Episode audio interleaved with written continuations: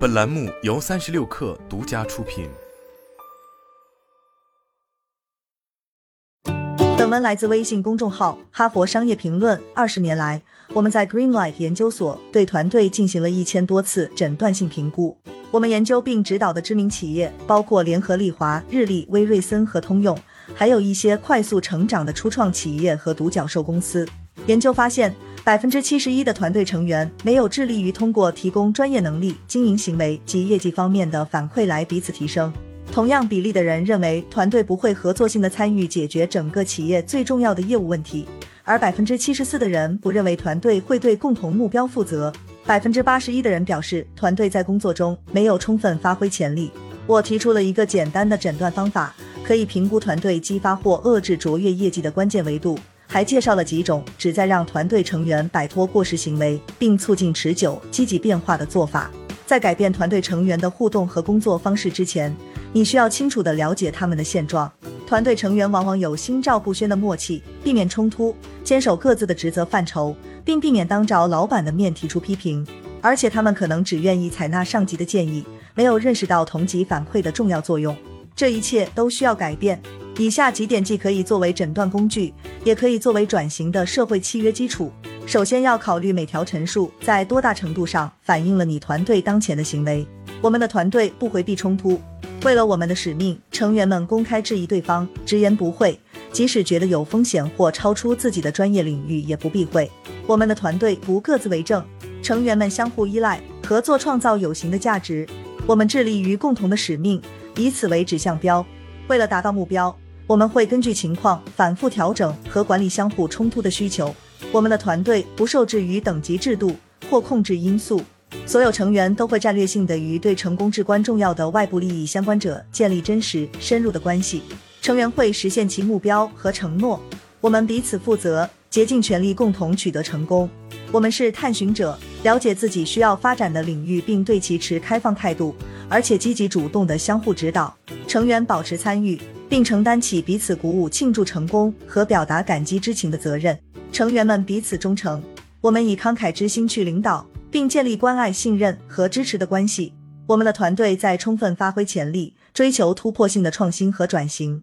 接下来，与团队讨论诊断结果，提出问题：这是否我们能力所及的最佳表现？我们是否愿意和希望放弃效果不佳的工作方式，并彼此约定采用从以上几点得出的新方式？要分成小组探讨哪些方法可能对团队业绩产生最大影响，这些就是首先要关注的。最后，让各小组重新集合起来，作为一个团队共同决定要优先考虑的方法。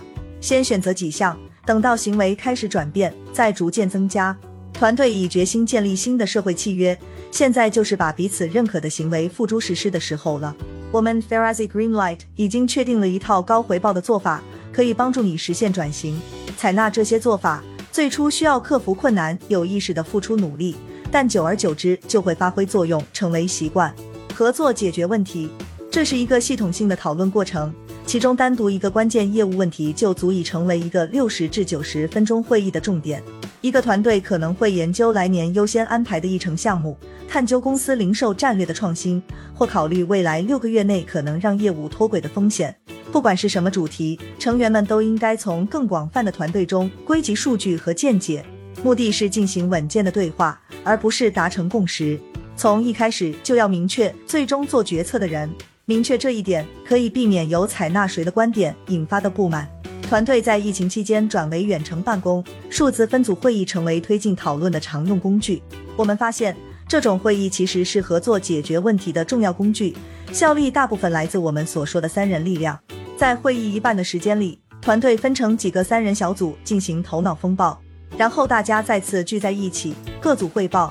人们在小组里更有勇气，对于批评和淘汰不具说服力的想法没有那么拘束。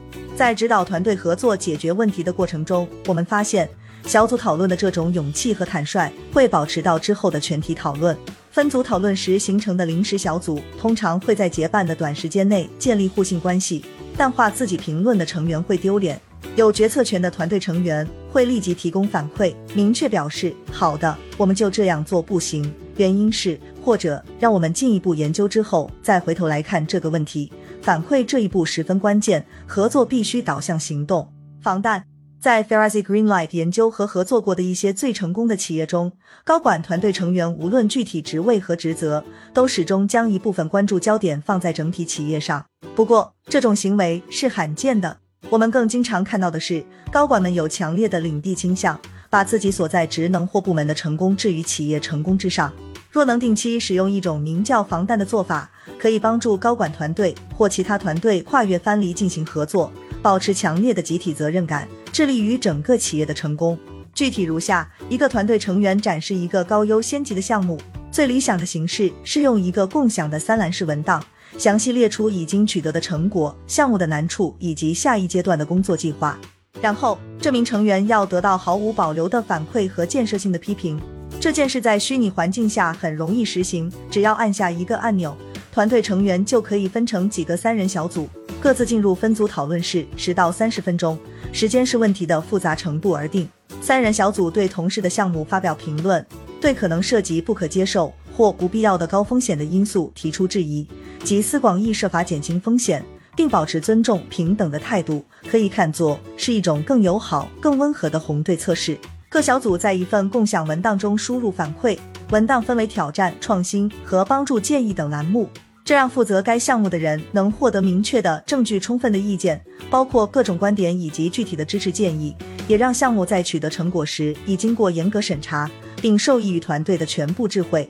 坦诚中场、市井回放以及安全词，坦率的重要性怎么强调都不过分。避免冲突可能具有破坏性，甚至是致命的，导致团队错失机会，面临不必要的风险。成员们可能认识到危险，但不愿提出来。或许是担心被人认为是在出卖同事，他们只在私下谈及自己的疑虑和批评。高层领导应该明确指出，团队中没有私下讨论的空间，明确允许任何性质的反馈意见完全公开的发表。无论问题多么敏感，批评多么严重，成员必须感到可以随时公开表达自己的想法，但必须有建设性，并且对批评意见报以求知的态度，认识到这是朝着更好的解决方案迈出的关键一步。可是，资深成员心怀戒备、缺乏安全感的团队又该怎么办？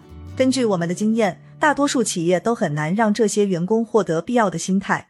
坦诚间歇可以提供帮助，在会议期间可以宣布坦诚间歇，并问团队还有什么没说的，将团队分成若干三人组来探讨这个问题，让每个小组记录诚实的想法和批评意见，用共享文档传阅结果，然后再集合起来口头汇报。坦诚中场可以作为一种辅导机制，一段时间之后，团队成员就会开始自主分享反馈。还可以使用市井回放法，就像足球教练扔下一面旗子，请求重审判罚一样。任何团队成员，不仅仅是领导者，可以在任何时候暂停，要求团队回顾最近的一次互动。可以这样表示：让我们对这一讨论进行一次市井回放。如果貌似出现了违反社会契约的情况，比如私下交谈或挑衅式的交锋，也可以请求回放。无论是当面讨论或在线上分组讨论时，小组都可以讨论违规行为是何时以及如何发生的，并将自己见解报告给大团队。当初原本可以采取什么不同的做法？需要如何纠正违规行为，并使团队重回正轨？确立安全词是促进坦诚的另一种方式。用一个事先约定的词语提示大家深呼吸，专注倾听使用安全词的人要说的话。任何团队成员都可以在自己觉得讨论跑题或有特别重要的内容要提供时使用安全词。有这个选项，就为成员提供了公开发言所需的心理安全，不必担心引发破坏性的冲突。公开的三百六十度评价，我们合作过的绩效最高的团队都有社交契约。他们允许成员在服务与增长的过程中，就绩效和能力透明的相互反馈。可是，在我们的数据集中，足有百分之六十一的团队成员表示，同事似乎没有探索成长的领域，也没有寻求任何发展机会。这可能是因为人们被繁重的工作负担压垮了，而且觉得时间不够用。这种想法造成了一个矛盾的困境：如果没有针对具体团队的指导和发展，这项工作的难度的确超过应有的程度。而且合作效果也不太好，所以工作负担变得更加沉重，让人们更加不堪重负，更无力追求发展和成长。使问题更加复杂的是，许多人认为到了高管层之后，需要的发展会比职业生涯早期阶段少。事实上，在企业层级的阶梯上攀得越高，得到的反馈就越少。然而，高层领导者也需要指导，尤其是团队行为方面的指导。在当今动荡的商业环境中，每个级别的人都必须不断的改进和成长，这就是公开的三百六十度评价用途之所在。如果团队成员承担起相互指导的责任，而不是仅仅依靠领导者的意见，就更有可能出现突破性的表现。我们都很熟悉传统的三百六十度评价，从各个方向征求反馈意见的业绩评估，通常以匿名和书面方式进行。在公开的三百六十度评价中，每个成员都能在一个透明的全团队范围的论坛上获得来自同事的口头反馈。我们建议从领导者开始，让队友轮流提供两轮反馈。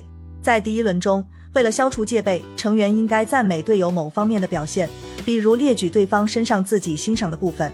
到了第二轮，他们应该提供建设性、肯定性的批评，比如一条改进的建议可以这样开始：你的成功对我们的成功太重要，我建议。维莱加斯表示。